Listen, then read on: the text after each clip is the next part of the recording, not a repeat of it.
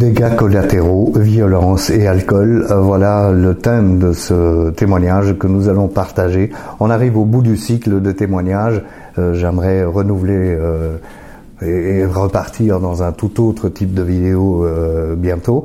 Mais pour l'instant, je voudrais qu'on se penche sur ce témoignage qui est très courageux de Christelle qui m'a envoyé euh, ce que je vais vous lire maintenant. Euh, parfois, c'est dramatique ce qui peut arriver. C'est pas toujours aussi dramatique, mais là, on parle violence, couteau, arme à feu, l'horreur. Je vous ai découvert, dites-vous, Christelle, début 2020, au moment où je cherchais des solutions d'aide pour mon ex-compagnon avec qui j'étais depuis trois ans à l'époque. Il buvait énormément. Je l'ai constaté très vite, dès le départ de la relation, qu'il y avait un souci, même si la première année, il a plus ou moins bien réussi à me le cacher. C'est lors de l'emménagement en commun que je découvrirai l'ampleur du problème. Un peu tous les soirs, et énormément par cycle, une semaine de sobriété d'abstinence, une semaine de boisson maîtrisée, une semaine de consommation bien plus problématique, et une semaine de descente aux aux enfers faite de crises de boissons folles et violentes. Je craignais tant cette évolution. Et plus les cycles se répétaient, et plus tout montait d'un cran. La consommation, de la simple bière, on passait à la bière forte, au vin, puis au porto, whisky, cognac. Le rythme augmentait aussi.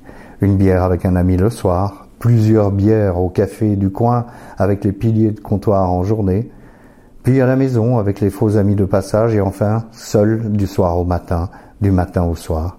Violence verbale, bousculade, puis lancement des meubles, claques et couteaux et coups et armes à feu sur la tempe, la sienne ou la mienne. J'étais perpétuellement en mode survie, tout comme lui, perpétuellement sur le qui-vive et sur le comment vivre. L'âme amoureuse, enfin l'âme moureuse, euh, c'est une jolie expression, l'âme moureuse que j'étais, habitée d'une âme sauveuse, j'ai travaillé dans le secteur soignant avant de me reconvertir pour un métier administratif, a tout fait pour aider, euh, pour l'aider lui et par la même euh, étouffer aussi.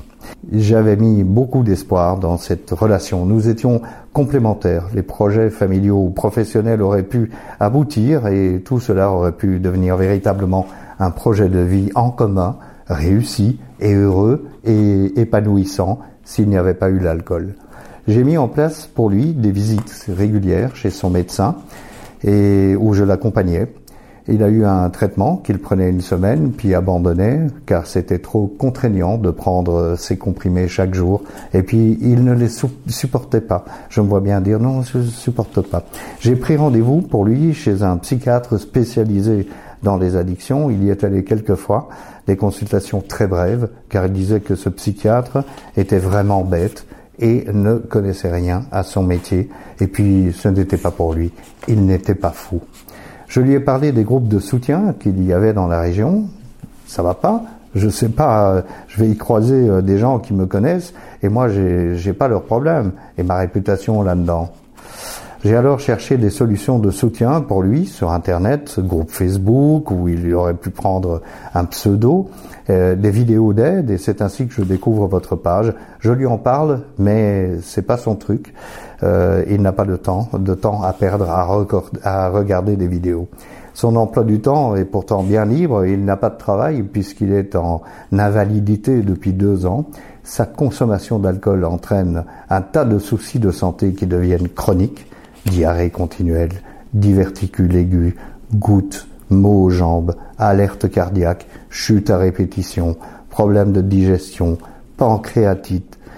Ça, c'est ce qu'il se fait tout seul et juste à lui.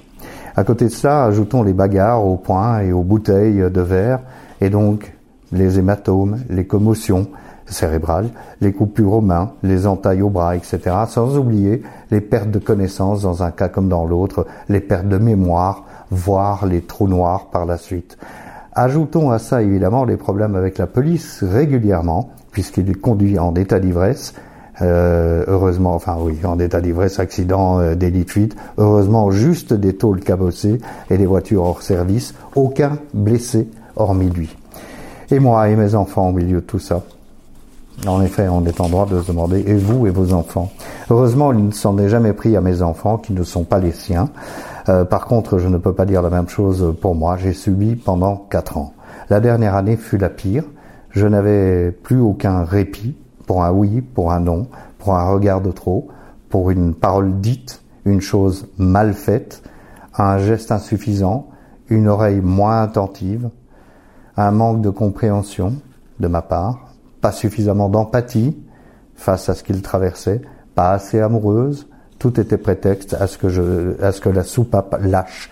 Je marchais sur des œufs et j'essayais de faire de mon mieux. J'ai pardonné mille fois les débordements, les insultes, les humiliations, les coups, les dégradations, parce que ce n'était pas lui aux commandes, parce que voilà, c'est l'alcool, et que je sais que l'alcoolique est malade, même si pour lui, il ne l'est pas.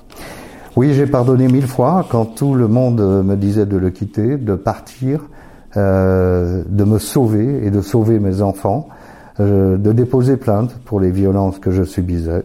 subissais. Je ne l'ai pas fait. Je pensais sincèrement que si je le quittais, ce serait pire pour lui, qu'il mettrait fin à ses jours, comme il me le disait souvent. Je, vous remarquez, Christelle, je ne fais pas de commentaire, mais bien sûr, j'en pense pas moi. Hein. Ça me bouleverse votre témoignage, vraiment.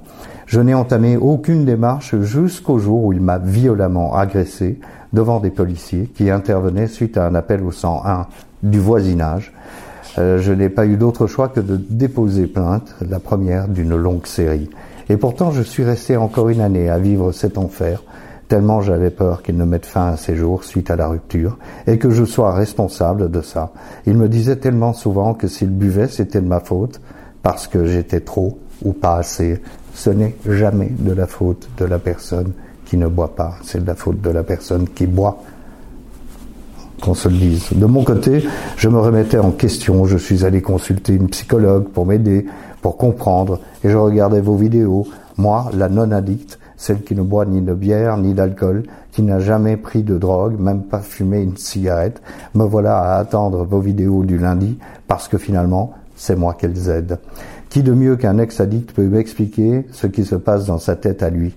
Un jour, dans une vidéo, euh, vous dites ce n'est pas de votre faute si l'autre boit. Vous répétez souvent l'addict doit lui-même chercher l'aide qui lui convient quand il a le déclic. Parfois, vous avez cette phrase la violence est grave, inexcusable. Et en effet, je signe et je persiste des petites graines de prise de conscience que vous semez chez moi, euh, qui, euh, en plus de toute l'aide que j'ai déployée autour de moi et mes enfants pour me sortir de son enfer, vous m'aidez à prendre la décision de me sauver moi. Aussi de mon addiction à cet amour destructeur. Et Dieu seul sait, Dieu seul sait, Christelle, comme c'est important de témoigner. Et je pense particulièrement en tant que femme, euh, qu'une femme peut être à ce point attachée et amoureuse qu'elle en, est aveugle à certains moments et tolère des choses qu'on ne devrait jamais tolérer. Ça a été votre cas et Dieu soit loué, vous en êtes sorti. Car oui, toute cette relation était devenue mon addiction, dites-vous, avec euh, ces moments de pseudo-bonheur, d'euphorie, de lune de miel et toutes ces descentes aux enfers vertigineuses dont on ne pense qu'on ne reviendra jamais. Le courage de partir, je l'ai eu à la dernière limite, celle où pour la quatrième fois, j'ai failli, moi, perdre la vie devant témoins à cause de l'alcool qu'il consommait. La vie ne m'a plus laissé le choix. J'ai touché mon propre fond.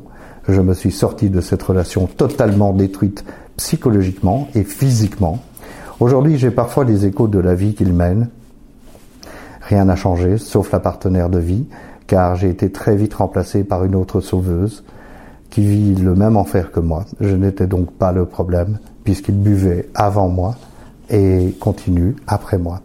Aujourd'hui, je continue à suivre vos publications parce qu'elles m'aident toujours dans cette compréhension de la maladie, de cette emprise alcoolique, euh, de la honte, tant pour l'addict que pour son entourage, du désespoir de chacun face à cet enfer quotidien, de l'espoir aussi qu'un jour l'addict sortira de la spirale descendante et choisira un chemin plus vertueux, pas moins compliqué, mais abordé de manière plus saine et épanouissante. Aujourd'hui, que mon témoignage serve lui aussi à toutes ces personnes euh, qui subissent la violence d'un compagnon alcoolique ou par ailleurs qu'elles trouvent elles aussi la force, le courage d'affronter la dure réalité de leur dépendance à l'alcool, de leur dépendance à l'alcool ou à cette relation qui les détruise. Qu'elles cherchent le soutien nécessaire pour leur équilibre et leur santé physique et mentale. Il faudra peut-être des mois, des années avant que cette petite graine que nous semons aujourd'hui dans les esprits, les uns et les autres, ne germe. Mais je suis une éternelle optimiste. Et c'est vrai que je vous remercie vraiment beaucoup, Christelle, de me faire confiance pour semer cette graine. Vous la semez et je suis certain qu'on récoltera euh, quelque chose de, de cette action. Si vous et si à vous et à moi et à nous deux, nous pouvons aider ne serait-ce qu'une personne, alors nous aurons réussi. Et si vous, et si moi, et si nous avons réussi à nous en sortir, alors chacun peut réussir quand il est prêt. Voilà, c'est très émouvant. Euh, c'est le dernier témoignage que je partagerai dans mes vidéos pour le moment. Euh, pour les mois suivants, on verra. Mais pour le moment, en tous les cas, c'est sur cette note d'espoir et à la fois de désespoir euh, que Christelle euh, termine ce témoignage et que je termine euh, le partage de vos témoignages à vous. Je vous remercie mille fois. Ça fait trois ans maintenant, plus de 100 vidéos euh, que nous nous retrouvons avec avec ce lundi comme un rendez-vous où on, on, échange des idées, même si on se parle pas vraiment en direct. On est tous dans la communion et j'aimerais passer à une autre communion maintenant. C'est celle de dire ça suffit, je me prends en main, je bouge et j'embrasse la vie plutôt que de me morfondre dans mon coin. Certains d'entre nous s'en sortent, certains d'entre nous s'en sortent et vivent une nouvelle vie, certains d'entre nous, comme je l'ai fait ces dernières années, s'en sortent mais vivent finalement une vie pas très intéressante. Voilà, ceci dit, sur une note d'optimisme, passons tous et toutes une très très bonne semaine. À lundi prochain.